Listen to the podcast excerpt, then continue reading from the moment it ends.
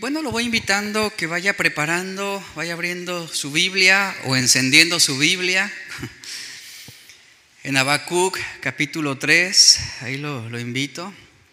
Vaya abriendo su Biblia, ponga ahí, eh, ahí en, el, ponga ahí atención al, al versículo 7, a partir de ahí vamos a empezar a estudiar. El tema de hoy es el Dios que nos da victoria el Dios que nos da victoria. Eh, ya estamos en la etapa final de esta serie en busca de respuestas. Solo quedan dos mensajes más. Estaremos finalizando esta serie. Yo quiero de verdad animarlo a que se tome el tiempo de volver a leer a Habacuc. Si es posible, vuelva a escuchar las enseñanzas, a veces en sus tiempos ahí, en sus tiempos libres o mientras esté haciendo el quehacer o lavando los trastes vuelva a retomar estas enseñanzas, aun cuando si se está bañando también, ahí ponga el celular y escuche. Es bien importante lo que estamos hablando y hemos profundizado muchas cosas acerca de este libro eh, y no, no dejemos que este mensaje quede en el olvido. volvamos a escuchar y yo lo, lo, animo a que vuelva a leer este, este maravilloso libro de gran enseñanza e instrucción acerca del carácter de Dios y, la manera en cómo Dios opera en medio de las situaciones de injusticia. Mire, hablando sobre esto, que es algo que hemos visto repetidamente en estos mensajes, Dios en su omnisciencia, Él permite situaciones en nuestra vida. Él va a permitir cosas o pruebas o adversidades que tienen como propósito principal que nos conozcamos a nosotros mismos eso es algo bien importante. ¿Por qué Dios permite pruebas? ¿Por qué Dios permite que yo tenga problemas? Bueno, para revelar lo que en realidad somos.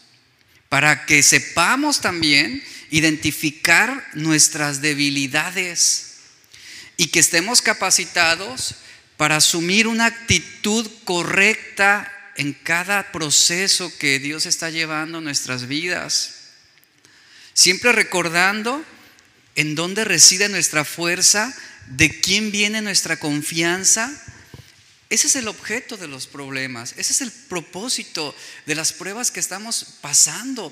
Toda esta situación de pandemia, toda esta situación que ya llevamos un año, ha tenido el propósito de, que, de revelar lo que en realidad somos y lo que pensamos. Y, realmente en dónde está puesto nuestro corazón en esta situación de injusticia que está viviéndose eh, en, en muchos lugares de injusticia, de enfermedad, de tristeza, de soledad, de austeridad, de falta de trabajo. Y en algún momento todos, todos vamos a mostrar una actitud errática ante una situación imprevisible. Ejemplos tenemos en la Biblia acerca de esto que estoy mencionándole. Por ejemplo, Ana estuvo en amargura de espíritu, tanto fue ese, ese dolor, esa amargura, que el sacerdote Elí, que era un buen hombre, lo confundió y supuso que esta mujer se encontraba ebria. Imagínense, para que este hombre considerara y juzgara que Ana estaba borracha. También encontramos a Ezequías, que fue un buen rey.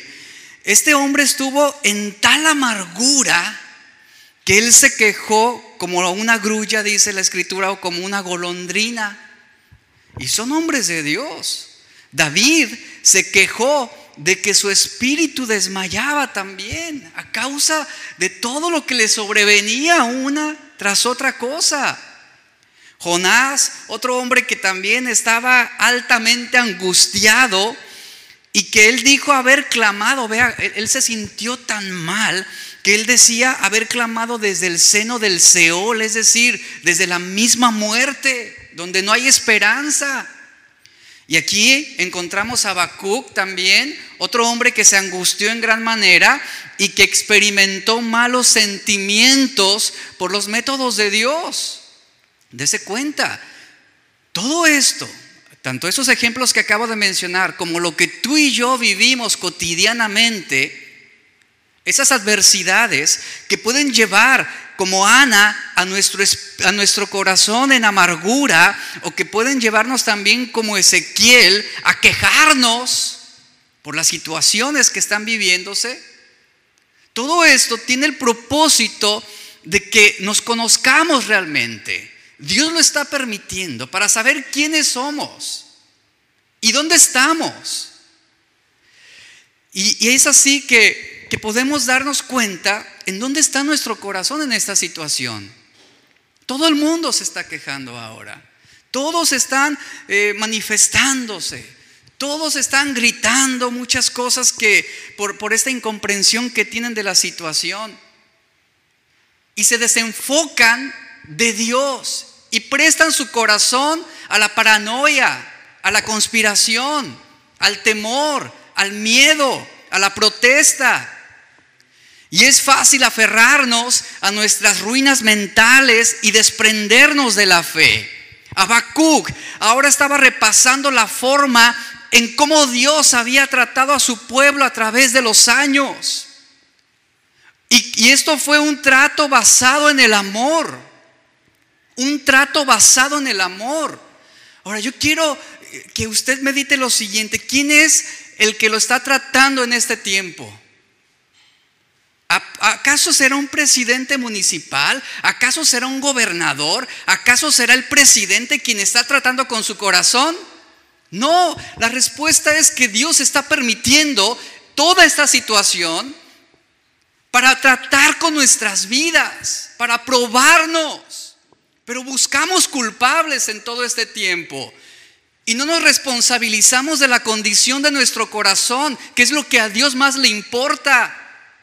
Y así como Habacuc, él entendió que Dios estaba tratando con su pueblo, así también nosotros debemos entender que Dios nunca nos ha abandonado. Cuando leemos la Biblia, es ahí donde vemos cómo es Dios. Y usted reconocerá el amor de un padre por sus hijos. Así es Dios con nosotros. Hebreos 13:5 dice una palabra maravillosa porque Dios ha dicho, no te voy a desamparar, ni tampoco te voy a dejar.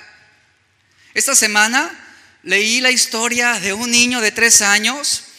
Este niño acababa de aprender a nadar cuando cayó a través de una compuerta deteriorada que tapaba un pozo de 12 metros de profundidad en el patio de su abuelo.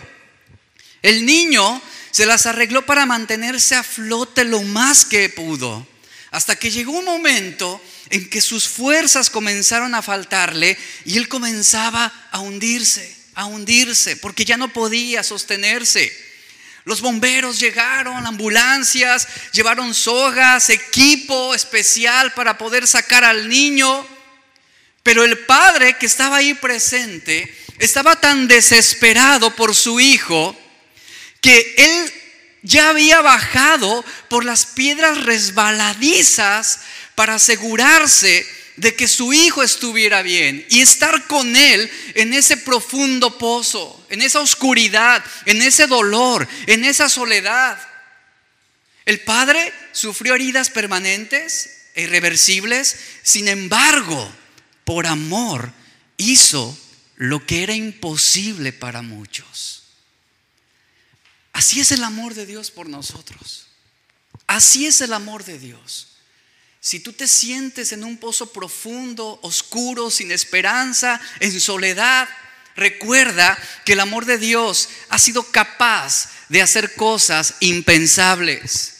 Sin importar que muchas veces no sea correspondido, Él sigue manifestando su amor. Ahora, ¿alcanzas a dimensionar el amor que Dios tiene por ti? A pesar de lo que somos, de lo que hacemos y de lo que pensamos, su amor nunca cambia. Es más, por amor, sus misericordias son nuevas cada día para brindarnos nuevas oportunidades y experimentar nuevos comienzos. ¿Cuántos están necesitados de nuevas oportunidades? ¿Cuántos necesitan un nuevo comienzo? Corre a Dios. En Lamentaciones 3, 22 y 23, el profeta Jeremías nos anima con la noticia de que la misericordia de Dios es nueva, nueva, cada mañana, cada día. Y ahí está el, profeta Jeremías diciéndose a sí mismo, esto recapacitaré en mi corazón, esperaré en el Señor. Y luego dice, por la misericordia de Jehová no hemos sido consumidos, porque nunca, nunca decayeron sus misericordias. Nuevas son cada mañana. Y luego dice, grande es tu fidelidad. El profeta Jeremías estaba recordándonos que sin importar los lo derrotados que estemos, o sin importar los problemas que nos están debilitando, Dios está con nosotros. Y Él es un Dios de nuevas oportunidades.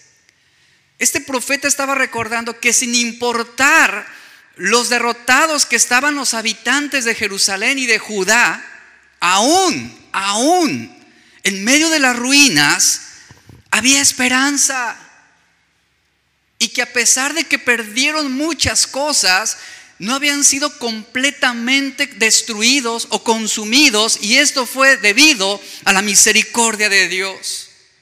Y ahí está el profeta Jeremías recordándoles que todavía quedaba un remanente, había un remanente con una promesa de restauración.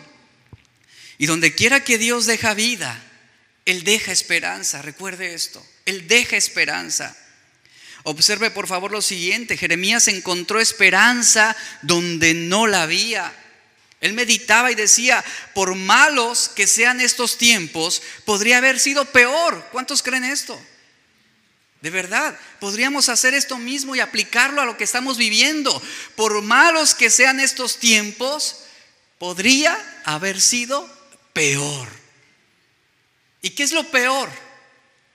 ¿Qué es lo peor? El haber sido consumidos por la ira de Dios. Y no fuimos consumidos, ¿se da cuenta? No fuimos consumidos. No hemos sido destruidos. Eso es la misericordia de Dios. Sin importar qué tan solo te sientas o qué tan profundo haya decaído tu ánimo en este tiempo, Dios te dice una verdad que te va a sostener en los días más difíciles, en los peores días. Y Él nos dice, no te voy a desamparar, mi bondad es nueva cada mañana. ¿Cuántos pueden decir, gracias Señor? Ahí está la palabra.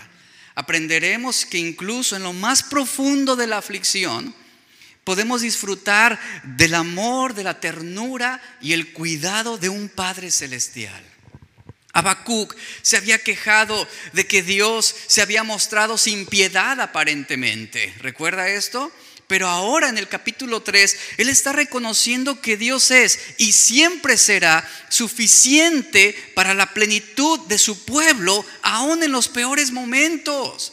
Esto es lo que Dios quiere enseñarnos, iglesia. Dejemos de estarnos quejando, dejemos de estar buscando culpables, dejemos de estar atacando, de estar vociferando cosas que no son la verdad de Dios. Entendamos esto. Aún en los tiempos de injusticia, de soledad, de dolor, de enfermedad, Dios es suficiente para darnos plenitud.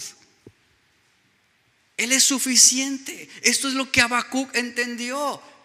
Venían los caldeos, los, los, babilonios estaban levantándose para castigar a Judá.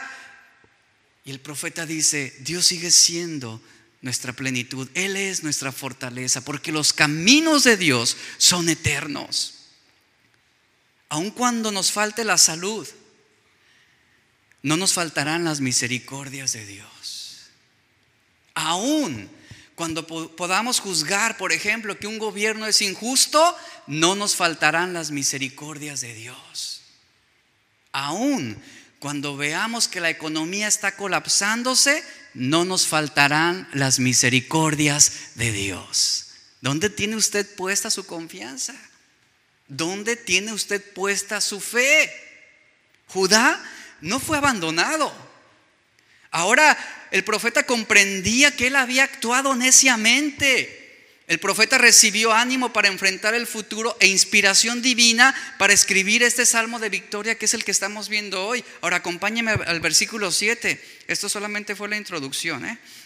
Acompáñeme al versículo 7 que dice, eh, en el verso 6 leímos cómo el Señor, Abacú relata que el Señor con una sola mirada puede eh, desmenuzar las montañas, cómo Él puede hacer que las personas tiemblen a causa de su poder. Y finaliza el verso 6 diciendo que los caminos del Señor son eternos.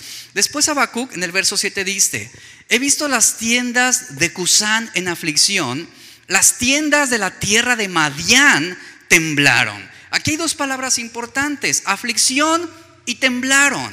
Ahora, Cusán y Madián, es importante esto.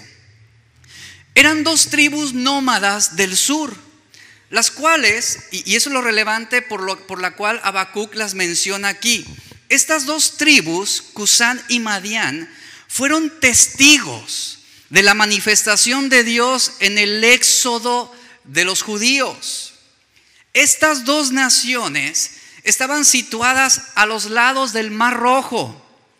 Y por lo mismo esto es lo relevante. Fueron testigos de la presencia y el poder de Dios cuando el Señor liberó a su pueblo en las aguas del mar. Fueron testigos. Ellos contemplaron las obras maravillosas de Dios del Mar Rojo. ¿Y cuál fue lo que provocó el haber visto esta manifestación de Dios? Aquí lo dice. Cusán se vio afligida y Madián dice, tembló a causa, a causa de la manifestación sobrenatural y poderosa de Dios. En pocas palabras, el ver la evidencia de Dios les provocó terror. Dice, temblaron, se afligieron. Esto fue lo que experimentó Cusán y Madián. Ahora, esta referencia, esta referencia es muy interesante. Las tiendas de la tierra de Madián, que es lo que dice ahí el verso, esta expresión que Habacuc está utilizando demuestran la situación precaria en la que se encontraba Madián. Anteriormente leímos que los montes se desmenuzan con una sola mirada de Dios. Ahora, ¿qué esperanza quedaba para Madián y Cusán cuando su único refugio eran unas tiendas? Esta era la reflexión que estaba presentando aquí Habacuc. ¿Qué esperanza hay para nosotros? Si nuestra confianza o nuestra seguridad reside en lo que tenemos en una tienda, es decir, en, una, en un campamento. Cuando hemos sido testigos de lo que Dios puede hacer, Él puede desmenuzar montañas, Él puede abrir las aguas del mar, ¿Qué esperanza hay para nosotros? Decía Madian y Cusán. Somos tan frágiles, somos tan débiles. No hay un lugar de refugio seguro que podamos ocultarnos de Dios. Por eso temblaron y por eso se afligieron ante la presencia de Dios. El hombre pecador no se va a mostrar despreocupado, es lo que está diciendo aquí ante la santidad de Dios. El hombre no puede mostrarse indiferente. Se afligirá y temblará como lo hizo Cusán y Madián. Ahora, ¿recordamos la queja de Habacuc? ¿Recuerdas cómo se quejaba Habacuc? Donde él vio toda la degradación y todas las injusticias que se estaban extendiendo sobre Judá sin restricciones. Él estaba tan ofendido que él se estaba quejando contra Dios y demandaba la intervención inmediata de Dios. Pero luego el Señor se le aparece. Y Habacuc en el capítulo 3, verso 16, cuando el Señor se le muestra, se le revela al profeta, él dijo, temblaron mis labios. Ahí está esa expresión. Temblaron mis labios. Pudrición entró en mis huesos y dentro de mí me estremecí. Ahí está esta misma expresión que presentaron Cusán y Madián. ¿Qué pasó con Job? Cuando él esperaba una respuesta de Dios, el Señor se le revela, se le muestra. Dios se mostró a sí mismo a Job y después Job hace esta declaración, me aborrezco y me arrepiento en polvo y ceniza. Todo ser humano que ha sido expuesto a la presencia de Dios temblará por la aflicción de su pecado. Esta es la meditación a la que nos está llevando aquí. Y luego en el versículo 8, continúe, recuerde que Habacuc está haciendo un recuento de las maravillas de Dios, de las obras de Dios en el pasado, específicamente en el milagro del Éxodo, en el verso 8. Hay tres preguntas importantes. Dice, ¿te airaste, oh Jehová, contra los ríos? Otra pregunta, ¿contra los ríos te airaste? ¿Fue tu ira contra el mar cuando montaste en tus caballos y en tus carros de victoria? En esta parte, en, estos, en este verso, Habacuc está haciendo una descripción de las obras que Dios realiza en la tierra. Hay una serie de preguntas, esas preguntas tienen el propósito de funcionar como una pausa literaria para transmitir ánimo al mensaje que él estaba haciendo, que él estaba presentando. Y esto también con el fin de que meditemos tú y yo sobre las implicaciones que tiene la manifestación de Dios. Ahora, estas son preguntas de reflexión que nos encaminan a la meditación sobre la ira de Dios. Tres preguntas, aquí están, tres preguntas que están centrándose en la razón por la que Dios se ha manifestado. Ahora, es importante decir esto, Dios no estaba enojado con la naturaleza, Dios no estaba enojado con los ríos ni contra el mar, sino que el Señor estaba disgustado a causa del pecado del hombre. Y esta expresión que estamos viendo aquí, esto que Habacuc está mencionando, esto Habacuc lo está haciendo simplemente, esta referencia la está utilizando como una ilustración, como un instrumento de lo que Dios puede hacer, de que Dios puede demostrar su poder sin límites. A lo que se está refiriendo Habacuc en la mención de este versículo, de esas tres preguntas, él está mencionando que Dios ya ha mostrado su poder en el pasado. Él ha golpeado el río Nilo, esto lo encontramos en Éxodo 7. Él también golpeó el Mar Rojo, Éxodo 14. Y posteriormente también el río Jordán, en Josué 3:14. Es la referencia que él está haciendo aquí. Es decir, que Dios tiene control aún sobre los elementos naturales. Es decir, que Él es soberano sobre toda la creación, es lo que está manifestando aquí.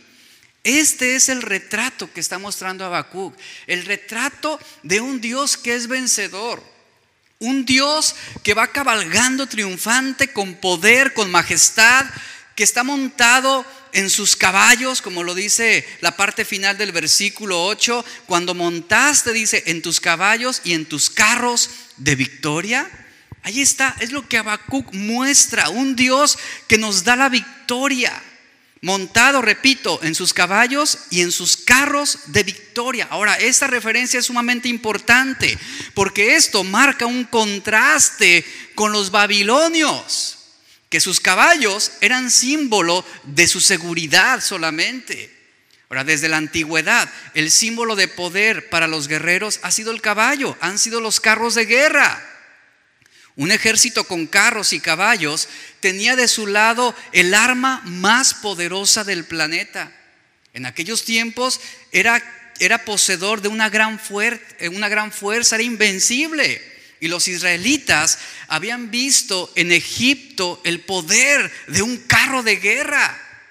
Los caballos y los carros del faraón eran los mismos, los mismos, el poderío del hombre quedó sepultado en el mar rojo. Habacuc está diciéndole al pueblo con este salmo, nuestro Dios es poderoso y no hay quien lo pueda vencer. No hay quien.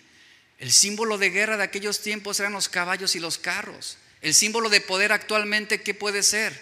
¿Una bomba atómica? ¿Armas nucleares? ¿Un poderío económico? Y el Señor está diciendo con este mensaje, yo soy más poderoso. Yo soy soberano sobre todas las cosas. No tengas temor. No te amedrentes ah, por, lo que el hombre puede hacer. No sientas miedo. No sientas inseguridad. Él es el gran yo soy, dice la escritura. En Deuteronomio 33, 26 nos dice, no hay, no hay, no hay, dice, como el Dios de Jesurún. Y luego menciona lo siguiente, quien cabalga, aquí está haciendo esa referencia, quien cabalga sobre los cielos para tu ayuda y sobre las nubes con su grandeza. Él está cabalgando la referencia que Habacuc está utilizando. Nuestro Dios cabalga sobre los cielos para ayudarnos, porque Él es el vencedor, Él es el victorioso. Ahora, los cristianos Los cristianos se supone que tenemos puesta la fe en un Dios que lleva a cabo sus planes, en un Dios que tiene cuidado y control sobre todas las cosas. Él es el Dios de victoria. Esta es la imagen que Habacuc está evocando. Él está mostrándonos ese aspecto del carácter de Dios. ¿Cuál? Que nuestro Dios es poderoso, pero que también es un Dios que está irado en contra del pecado del hombre. Dios no solo es un guerrero que cabalga para salvar a su pueblo, para ayudar a sus hijos, sino que también está cabalgando de una manera victoriosa para juzgar a los hombres impíos, a las naciones paganas. Él es el Dios vencedor. Hay muchas personas que no están tomando en cuenta a Dios en este tiempo. Y hoy más que nunca se ha despertado y se ha gestado una degeneración, una perversión. Ya la gente no tiene vergüenza por sus creencias, por sus ideas, no tiene vergüenza por denigrarse, por deshonrar su cuerpo. Y es gente que poco les importan las verdades sobre Cristo, poco les importa las verdades acerca de Jesús. La gente escucha que Jesús fue a la cruz para salvar a los que crean en Él. Y la gente que hace se mofa, se burla, no, no presta interés. Es más, no le importa. Pero la Biblia también dice que aquellos que no creen, que serán condenados, serán juzgados. Juan 3:18 dice, el que no cree ya ha sido condenado, ya ha sido condenado, porque no ha creído en el nombre del Hijo de Dios. Ahora, todo el mal en la crucifixión ha provocado un, ha provocado, perdón, un bien mayor. La crucifixión fue el acto más atroz jamás perpetrado por los seres humanos. El Hijo de Dios, siendo inocente, fue asesinado injustamente después de haber sido sometido a las más horribles torturas e injusticias, remarco esto, e injusticias que podrían haber sido concebidas por mentes perversas, ¿qué hizo? Como cordero, fue puesto en el matadero. Ahora, ¿usted cree que en el mundo de hoy los cristianos no sufrimos también de injusticias? ¿Usted cree que en el mundo de hoy no somos sometidos también a, a, las más horribles torturas? Ahora, no como en los tiempos antiguos no como en los tiempos antiguos, pero también hay un tipo de persecución, también hay un tipo de perversión de parte de los hombres que aman lo malo. Y esto va a crecer, escuche esto, va a crecer, va a aumentar, porque las mentes de los hombres son perversas. El mal está en todas partes.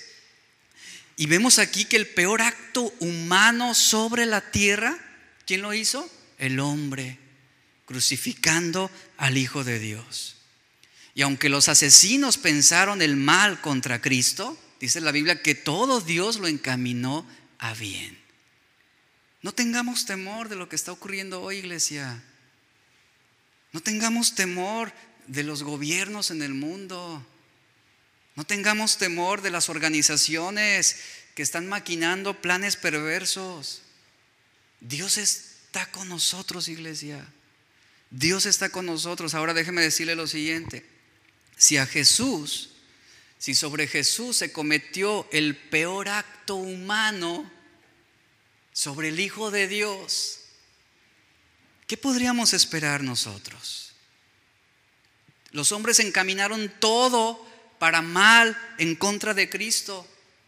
¿Usted cree que los sistemas del mundo, que los hombres y que las mentes perversas del mundo no van a encaminar todo para mal de la iglesia de Cristo? Es un sistema que es regido por el príncipe de este siglo. Pero no debemos llenarnos de temor. No debemos actuar eh, de una manera eh, errática. Debemos ser sabios en nuestra manera de ver las cosas, de juzgar, tener una perspectiva adecuada. Recuerde, Dios encamina todas las cosas para bien, todas las cosas. Y sin embargo, y a pesar de la injusticia, y de la atrocidad y de la maldad que podemos ver en el mundo, el amor de Dios no cambiará. El amor de Dios es indiscutible. Las personas no se toman en serio el Evangelio. ¿Y qué vamos a hacer? Nosotros debemos seguir creyendo, debemos seguir predicando la verdad de Cristo, debemos preocuparnos por afirmar nuestro corazón en la voluntad de Dios. ¿Cuánta gente realmente durante este año de pandemia, yo le pregunto, ¿cuánta gente usted ha visto que se ha salvado? ¿Cuántas? ¿Decenas? ¿Cientos? ¿Millares? ¿Millones? No lo sé. Pero le aseguro que no han sido demasiados, no han sido muchos. Todo lo contrario. Vemos cómo la gente continúa burlándose y siguen mofándose de las cosas espirituales. Pero ¿sabe por qué sucede esto en el mundo? Porque eso es una consecuencia del corazón endurecido de los hombres. La gente viene a la iglesia y se sientan esperando que les hablen la verdad. Aquí no le gusta que le hablen la verdad. Todos queremos que nos hablen con la verdad. Vienen a la iglesia, escuchan la verdad, son avergonzados por la verdad y sin embargo no quieren obedecer la verdad. Se quedan sentados esperando señales y milagros, pero no responden a la verdad. El Dios de la Biblia es un Dios de amor, de paciencia, es un Dios bondadoso, es un Dios misericordioso, pero también Hebreos 12:29 nos dice que es un fuego consumidor, que va a juzgar a los impíos, que va a juzgar a todos aquellos que no creyeron en Él. Muchos sostienen erradamente un concepto de los atributos de Dios. Por ejemplo, dicen, un amor, ellos dicen que Dios es amor, pero eh, ellos interpretan así, eh, el amor de Dios es un amor que va a permitirnos de todo. El atributo de Dios los, lo tergiversan y hablan y dicen, una gracia, eh, la gracia de Dios nos va a dar licencia y consentimiento para amar el pecado. Dios nos da libertad, sí, nos da libertad, pero ¿qué hace el hombre perverso? Edita las verdades de Dios haciéndolas plausibles a sus propios intereses. Y vea, ¿cómo, cómo muchos pueden sostener erradamente un concepto del carácter de Dios, de los atributos de Dios. Y nosotros debemos tener en claro quién es el que nos ha llamado. Y en medio, en medio de toda esta injusticia, es Dios quien nos va a dar la victoria. Él es quien está cabalgando, dice Habacuc, sobre los cielos, sobre los cielos. Él es quien está cabalgando en sus caballos, en sus carros, para liberar a su pueblo, para darnos victoria. Luego dice el versículo 9, acompáñeme ahí. Rápidamente vamos ahí. Versículo 9.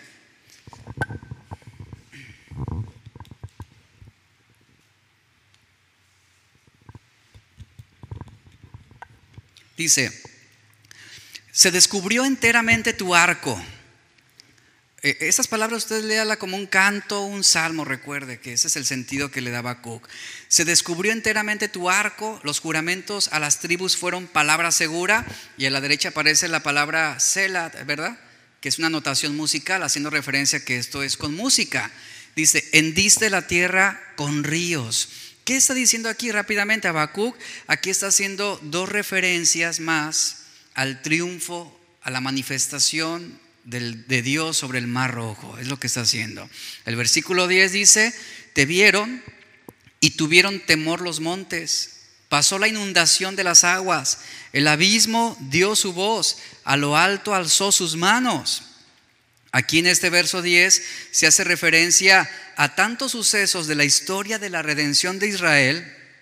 Por ejemplo, el monte Sinaí, donde las montañas se retorcían y temblaban. Se hace referencia también al Mar Rojo, donde las aguas se dividieron y luego volvieron enfurecidas contra el ejército de Egipto o de los el, ejército egipcio. Es la referencia que se hace aquí en el verso 10.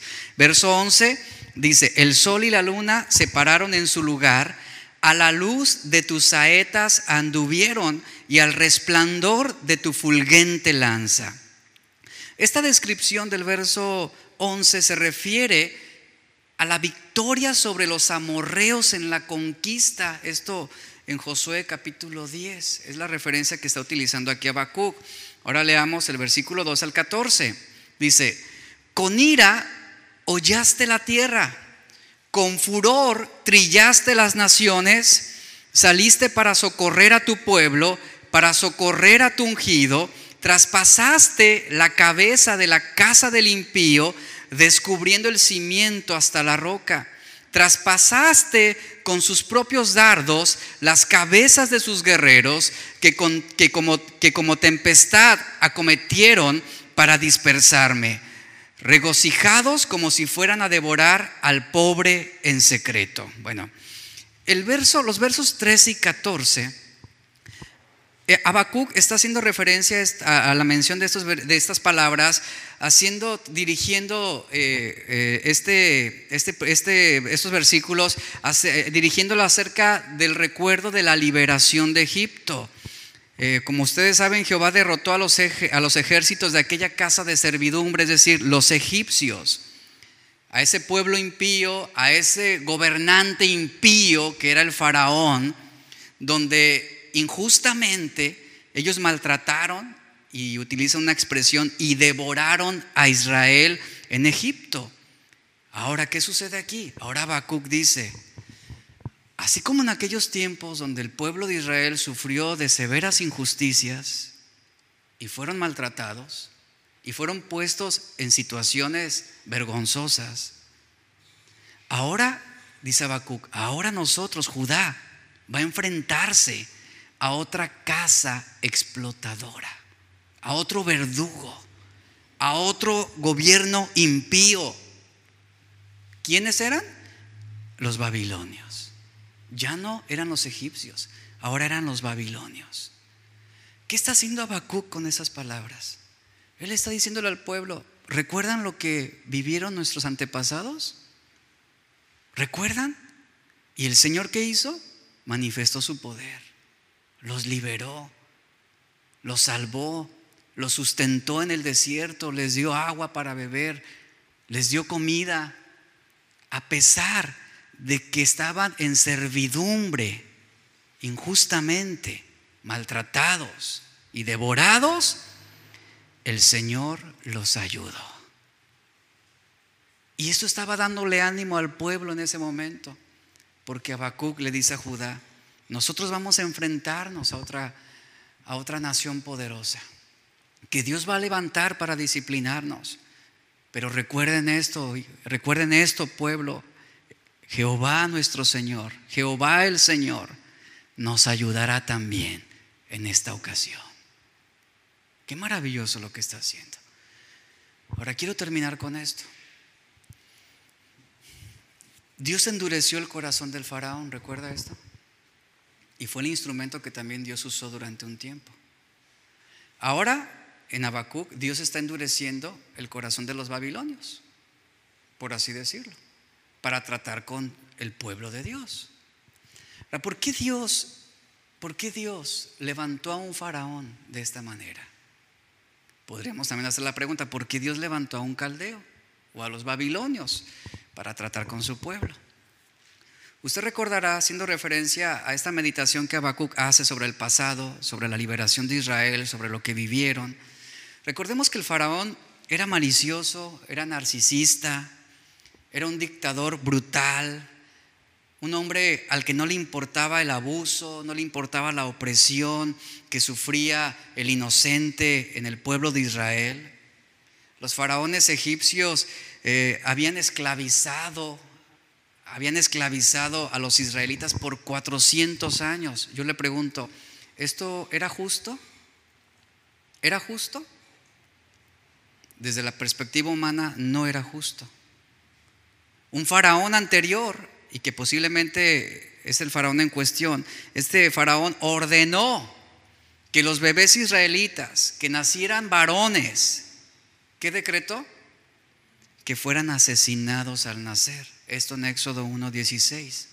Yo le pregunto, ¿esto era justo? Responda. ¿Era justo? Claro que no.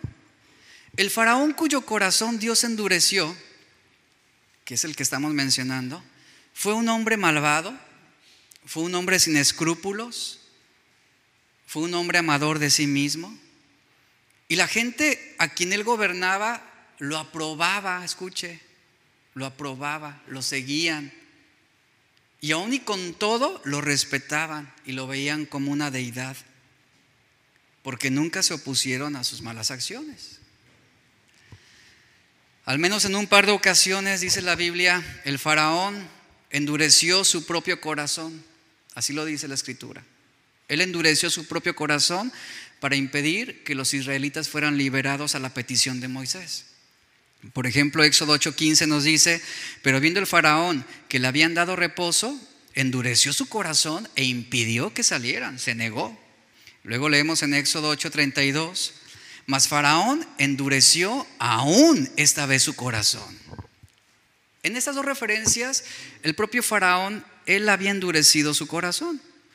Y parece que Dios y el faraón fueron activos de una manera u otra en el endurecimiento del corazón de este gobernante o de este, de este líder. A medida que las plagas iban desatándose e iban castigando a los egipcios, Dios le dio al faraón una última advertencia. Él le dio un ultimátum más severo sobre el juicio final que vendría si él no permite que Israel salga de Egipto. En cambio, ¿qué hizo el faraón? Persistió en endurecer su corazón. Y él tomó la decisión, determinó elegir traer más juicio sobre sí mismo y sobre su nación, endureciendo su propio corazón en contra de los mandamientos de Dios. Esto fue lo que aconteció. Ahora yo le pregunto lo siguiente, ¿usted cómo cree que los israelitas reaccionaban ante esta situación? ¿Cómo usted cree? Seguramente protestaban y decían, esto no es justo. ¿Por qué si Dios nos ama, por qué está permitiendo esto? ¿Por qué Dios no cuida de nosotros? ¿Por qué si Él ha prometido esto y lo otro, por qué no lo cumple? Lejos de que el faraón eh, sea eh, condescendiente, está endureciendo aún más su corazón. Y, fue un líder que endureció su corazón contra los mandamientos de Dios. ¿Sabe? Esto está ocurriendo en este tiempo con muchos gobiernos. Esto está ocurriendo. Están endureciendo sus corazones en contra de los mandamientos de Dios. Ahora, ¿qué tiene que hacer la iglesia ante esta injusticia? ¿Qué tiene que hacer la iglesia? Seguir predicando la verdad perseverar en el Evangelio, acercarse a Dios. De nada sirve protestar. Debemos seguir anunciando las verdades de Dios. Los israelitas debían aprender a depender del Señor, no a oponerse o no andar de revoltosos en ese tiempo, sino debían confiar a lo que el Señor estaba haciendo y ordenar sus vidas. Eso es lo que nos compete, iglesia. Prestamos nuestro corazón para quejarnos de lo que ocurre a nuestro alrededor, pero no nos ocupamos de ordenar nuestro corazón delante de Dios. Y como resultado de la dureza del corazón del faraón, dice la escritura, Dios, fíjese, Dios endureció aún más el corazón del faraón. Ahí es donde ya Dios, dice la Biblia, que Dios endureció su corazón, permitiendo las últimas plagas y trayendo a la vista toda la gloria de Dios, todo el despliegue de su poder. Faraón y Egipto, dice la Biblia, a causa de la necedad en sus corazones, a causa de la negación a la obediencia de Dios, ellos habían atraído estos juicios sobre ellos mismos con esos 400 años de esclavitud y asesinatos en masa sobre el pueblo de Dios. La Biblia dice que la paga del pecado es muerte. Faraón y Egipto habían pecado terriblemente contra Dios. ¿Habría sido justo si Dios hubiera aniquilado a todo Egipto? Sí, habría sido justo, porque habían pecado. Por lo tanto, el Dios que endureció el corazón del faraón no era injusto como algunos interpretan. El que Dios trajera plagas adicionales contra Egipto no fue injusto. Las plagas, sí, fueron terribles, pero esas plagas demostraban la misericordia de Dios. ¿Por qué razón? Porque lo que Egipto merecía era ser destruido completamente, sin prórroga. Sin embargo, Dios qué hizo? mostró misericordia. Una plaga sobre otra y sobre otra y sobre otra. Y si Dios hubiera determinado destruir y castigar a Egipto inmediatamente, esto hubiera sido un castigo justo a causa de su pecado. Ahora, ¿qué sucede el día de hoy? ¿Acaso Dios no estará endureciendo el corazón de nuestros faraones? Hablando de nuestros líderes, gobiernos. Yo le pregunto esto, ¿no estará endureciendo sus corazones? Ahora, ¿quién trae juicio sobre sí mismo? ¿Quién? Los que, los que desobedecen la palabra de Dios, los que se oponen a los mandamientos de Dios. Ocúpese de su vida espiritual. Quien determina en su corazón rechazar a Dios, atrae para sí mismo el castigo de Dios. La iglesia debe estar ocupada en seguir predicando la verdad de Cristo. Moisés, en algún momento, y es algo bien importante, en algún momento en este proceso tan desconcertante, hubo un momento en el que él dudaba de Dios en ese sentido. Él dudó del plan de Dios. Moisés, él veía cómo eh, aumentaba, cómo aumentaba la aflicción del pueblo judío y cómo permanecían todavía en ese yugo egipcio. Y él protestó, Moisés, contra Dios, Señor, ¿qué está pasando? ¿Por qué? Y lo mismo que Habacuc. Habacuc, en su momento, al, principio lo vimos, él protestó también del plan de Dios.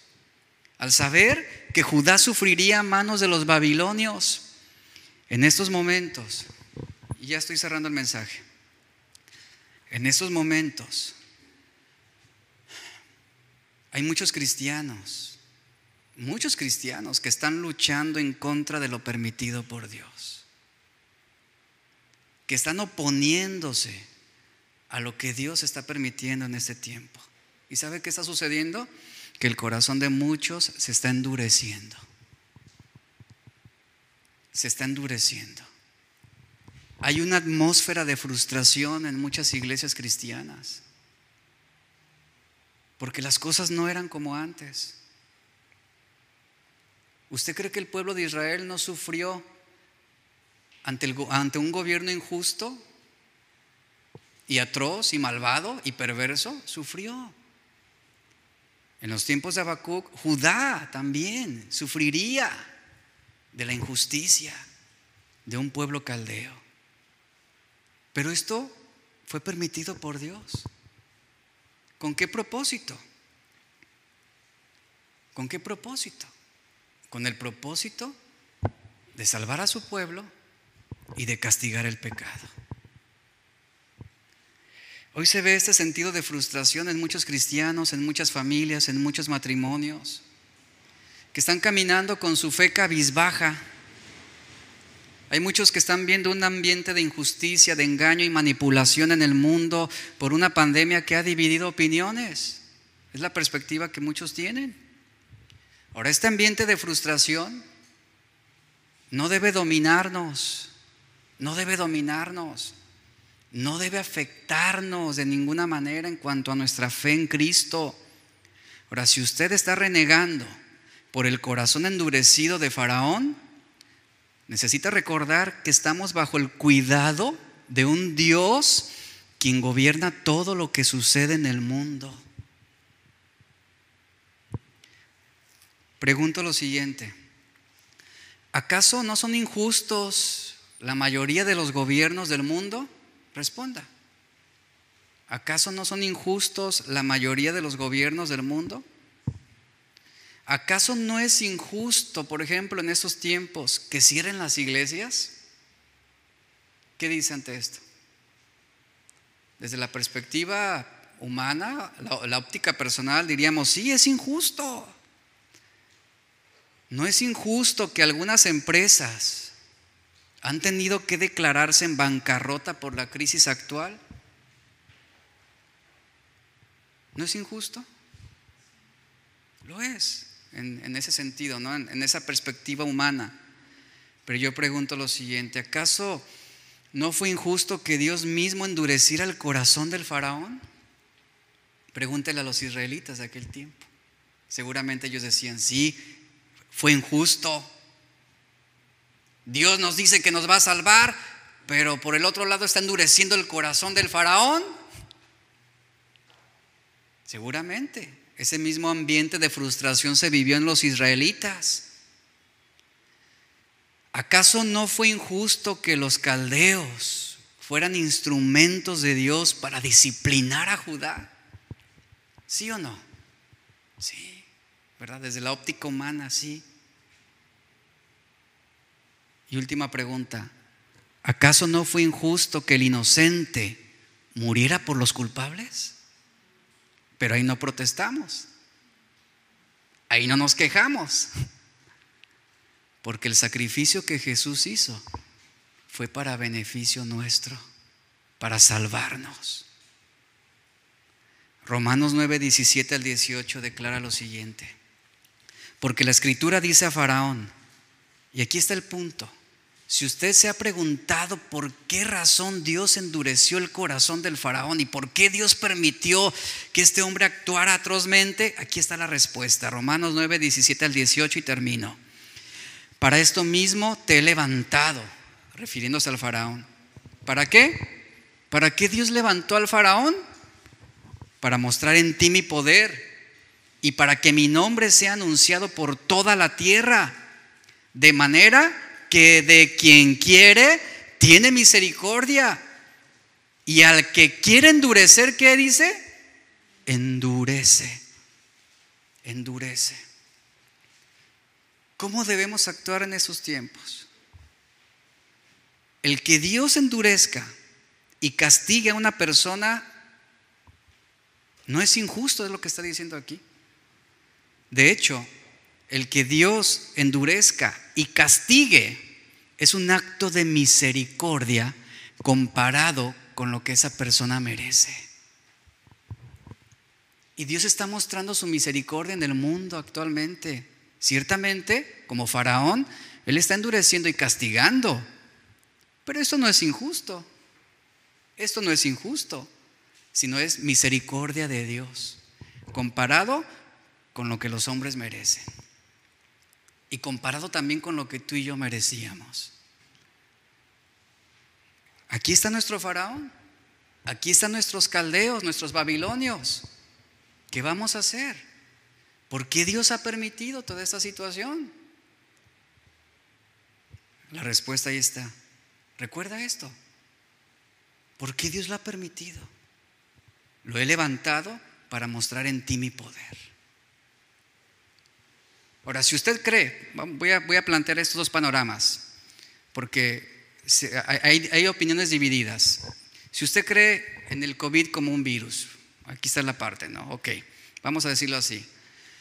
COVID-19, para esto mismo te he levantado, para mostrar en ti mi poder y para que mi nombre sea anunciado por toda la tierra. Está la otra contraparte, los que no creen, ¿verdad? Y, bueno, dicen es maquinación del hombre, del gobierno. Está bien. La respuesta es la misma. Gobiernos en el mundo que maquinan y plantean cosas perversas. Para esto mismo los he levantado. ¿Para qué? Para mostrar mi poder. Y para que mi nombre sea anunciado por toda la tierra. Entonces, si usted cree o no cree, ¿cuál es la responsabilidad de la iglesia? ¿Cuál es nuestra responsabilidad? Anunciar el nombre de Cristo. Ese es el punto aquí. Hay muchas injusticias en el mundo, hay muchas mentiras, hay mucha manipulación. ¿Y qué podemos esperar de gobiernos anticristianos? Que nos quede claro esto. No debemos escandalizarnos, porque son mentes que están maquinando perversidades, como lo dice la escritura. Pero en medio de la injusticia, de la manipulación, de la perversión de los hombres, Dios está levantando a esos enemigos, a esos caldeos, a ese faraón, para él seguir manifestando su poder. Y para que el nombre de Cristo sea anunciado eso es lo que no debe detenerse. que el nombre de Cristo siga siendo anunciado. Hablando siempre de las misericordias de Dios, como lo dice el verso, el verso 18, de manera que de quien Él quiere, tiene misericordia y al que quiere endurecer, endurece. ¿Y qué si Dios endurece, por ejemplo, a, nuestro gobierno local o estatal o federal? ¿Qué? Aquí está. ¿Qué debe hacer la iglesia? ¿Qué debe hacer la iglesia? En medio de la injusticia, seguir anunciando el nombre de Cristo. Que esto, esto que vivimos hoy es una manifestación de la misericordia de Dios. Cierre sus ojos, por favor. Padre, te damos gracias. Gracias, Señor, por tu palabra, por tu verdad, por tu palabra, Señor, que nos está instruyendo, que nos está enseñando. Yo te ruego que en medio de la frustración que muchos pueden estar enfrentando, el desánimo, el desconcierto ante lo que está ocurriendo en el